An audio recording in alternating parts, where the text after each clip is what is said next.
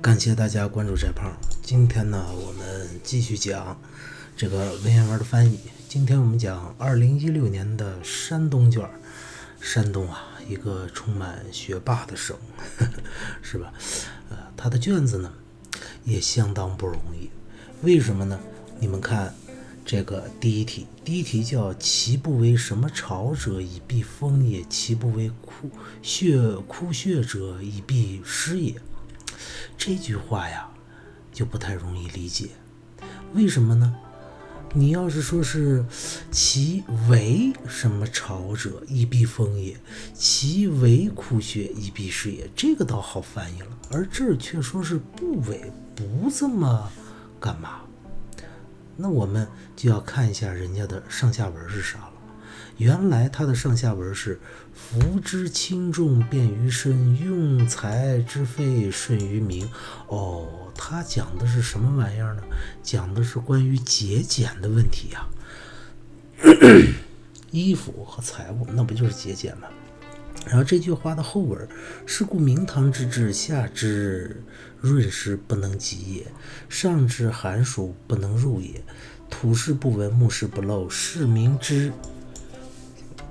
节也，这就印证了我们的猜测了，的确是在说节俭这件事儿。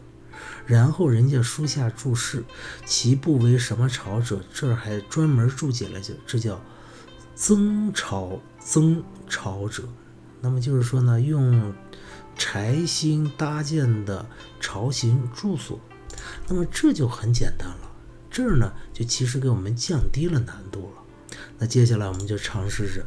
一句一句的译啊，一个字儿译，一个字儿的译。其不为增朝者，其在古代汉语里边往往表示这个代词。那其在这儿呢，就是那些呗，这那他他他，或者你说他们也行，其实一样的。不，接下来是这个为，这个为呀。在古代汉语里，就像是英语的动词 do 一样，几乎是个万能动词，啥都能带。那么在这儿呢，我们就不直接来翻它，我们先看它后边是个什么。增巢就是柴薪搭建的巢形住所。那你说它怎么那个住所以避风也呢？哦，关于住所，而且后边还说到了窟穴。哦，那这就是建造呗，建造用柴薪搭建的巢形住所。我们这我直接抄下来行不行？那些不建造什么什么者，增巢者，者在古代汉语里边也常见，一般就俩意思。第一个意思是啥啥啥。的人和啥啥啥的物，反正不是人就是物，这是第一个意思。第二个意思呢，是者什么什么者什么什么也相当于相当于是什么什么是什么。那在这儿呢，我们是什么什么是什么吗？看一下什么什么者什么什么也，哦，原来那些不建造用柴薪搭建的巢穴住所的人，你肯定是人来，所以这就不是是了啊。那这个乙呢？乙在古代汉语里边最常见的意思，我们之前讲过，第一个是凭借。第二个就是连词，至于它表示什么，你不需要记，你只需要知道它是连词就可以了。具体它怎么翻，它转折呀、递进啊，或者什么目的，具体它怎么翻没关系，你看后边，你怎么能把它前后两句话顺起来？那你就这么翻。那这些人呢，是以避风也。那在这儿呢，我们是。怎么翻这个呢？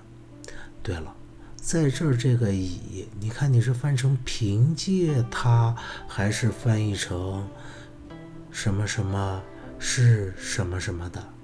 哦，原来是这个意思。那些不去、不来建造、建造这些巢穴的人，是为了为了躲避大风。大，嗯，好那我为什么要翻成为了？我能不能翻成凭借呢？那如果我要翻成凭借是那些不去做巢穴的人是凭借这个躲避大风，你看你翻不通啊，所以它不能翻成凭借。凭借这个巢穴躲躲风吗？那这些人不是不是傻吗？是不是？所以在这儿，你为什么不去住那个柴薪搭的？搭的棚子啊，就是因为那玩意儿挡不了什么风，风呼呼的刮，是吧？它从缝里边就钻进来了，非常冷，所以是这个意思。那么那些不去后文、前文你翻顺了以后，后文你就明白了。那些不建造窟穴啊，窟穴就是。洞穴的人是为了躲避湿，也就是潮湿的，这就把整个句子翻清楚了。这是整个句子里边最难、最难、最难的，其实就是这个“以避风也”。这个“以”和“以避湿也”，它到底怎么翻？其实啊，在这儿我们再介绍一个思路啊，这是刚才翟胖的正向思路。这道题其实你如果翻过来解的话，会更简单，他的思维要绕的弯儿就会少一些。那你看那些，我们倒着看啊，从后往前看，那些不建造洞穴。居住的人是为了，你看，这儿这个以避湿，那洞穴就潮湿，这是非常容易理解的，这是非常容易理解的。所以这些建不去建造洞穴的人，就是为了躲避潮湿嘛。然后你当你。意识到这个以是表示目的的时候，你再往前套，那么其不为增潮者以避风也。这个以我们就明白了，它是表目的的连词。那些不去造这个增潮潮的人呢，是为了躲避这个走风漏气的风的。而很多同学当年在翻译这个这道题的时候啊，包括翟胖的同学也，翟胖的学生也有啊，就是我们平时做练习的时候练到了这道题。那么很多人就把这个乙翻成了已知，就是凭借这个巢穴来避风。那我那些不做不去建造巢穴的人是凭借这个巢穴来避风，你这个话本身就逻辑上就有问题了。但是他觉得没问题，所以在这儿跟同学们聊一聊这件事情。这是第一道题，第二道题。第二道题相对来说就简单多了。公乃愿治诸侯，不亦难乎？公之言过也。这你只要看一下前后句，你大概知道他说的什么。他说的是：今君穷台榭之高，及乌池之深而不止；物于刻漏之巧，文章之观而不厌，则益与民仇，呃，益与民而仇矣。若臣之虑，恐国之危而公不平也。这前边若臣之虑，恐国之危，这个你都不需要懂，你只需要知道它什么琼台榭之高，乌池之深，什么什么什么什么，反正你知道前面我们说了是关于节俭的，这儿呢它依然是关于节俭的，那说明这哥们儿相当的浪费。那这浪费呢？那你你说能是个好国君吗？当然不是了，在我们古人的眼里边，所以公乃愿治诸侯。这就是大王宁愿想要呗，想要干嘛呢？治诸侯。治我们知道，这个治是道的意思，是不是？那大王你想要盗诸侯，这似乎说不通，所以你在这儿不能翻译成想要盗诸侯，应该是大王您想要让诸侯来到，你看，你要翻，你要翻到这个地方。那如果我们能再进一步想一想，就是大王您想要让诸侯来到干嘛呢？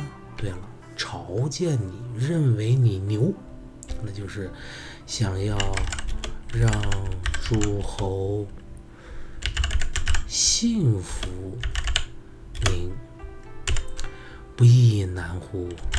不也是亦就是也吗？困难的吗？难，困难，这是非常容易犯的啊！当然，有同学说，老师，那凭什么不能是危难呢？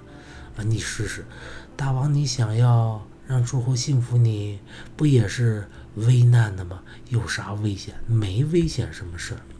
然后，公之言过矣。您的话，公不就是您吗？之不就是的吗？言不就是话吗？关键是这个“过矣”怎么翻？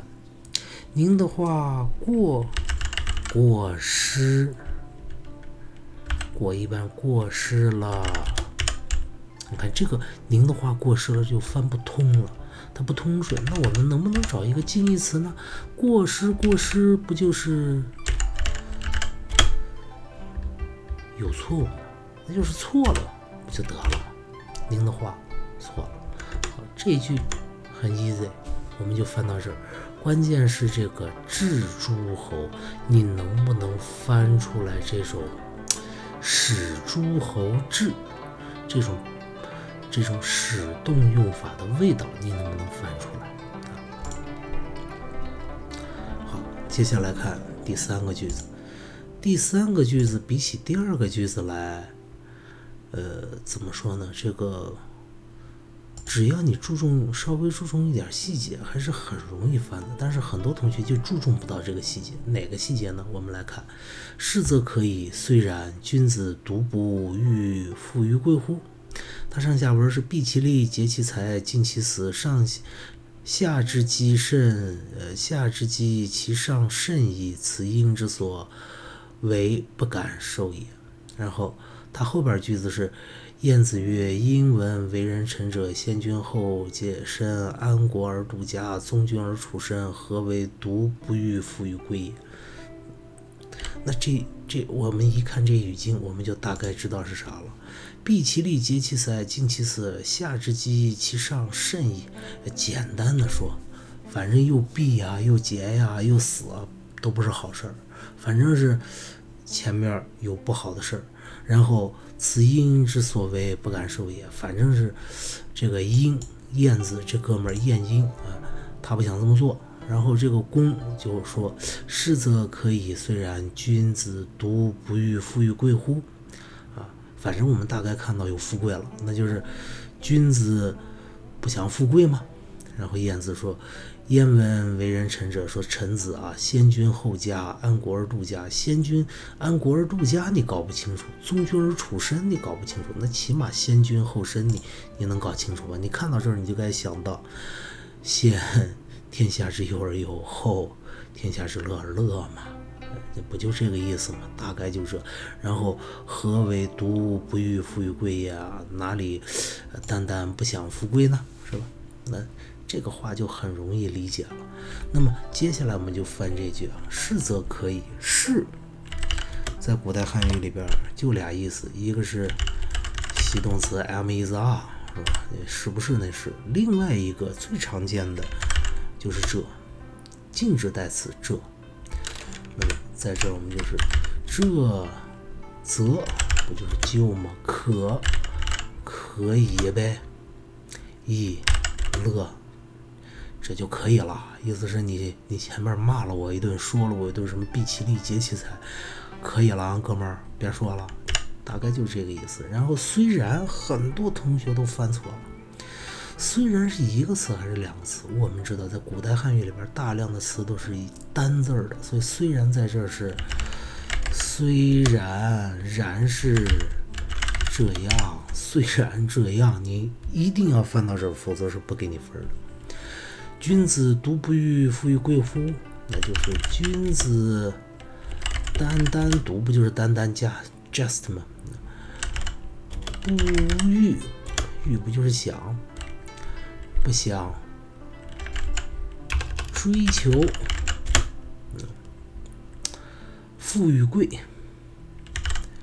富富与贵，富与贵，那就是金钱与。地位吗？这不就翻出来了？这有什么难的？这是不难，关键就是个虽然你能不能翻对，还有这个是则可以的是的这个这你能不能翻出来？这儿一定是踩分点。好了，这就是今天的翟胖说课。翟胖说课今天提醒大家，但凡做翻译题，一定要看看上下文。大致看看上下文，能够大概理解。你看不懂没关系，你只要能看懂里边的几个重要的字儿、关键的字儿，呃，而且我告诉你，你一定能看懂。你只要能看懂这几个字儿，大概猜一下它什么意思，这个翻译题并不难。好了，这就今天的山东卷，学霸的卷子就是不一样啊！你看他把最难的放在第一个，然后二三反而简单了，只是细节的问题。学霸的卷子的确不一样，难度比较高。再见。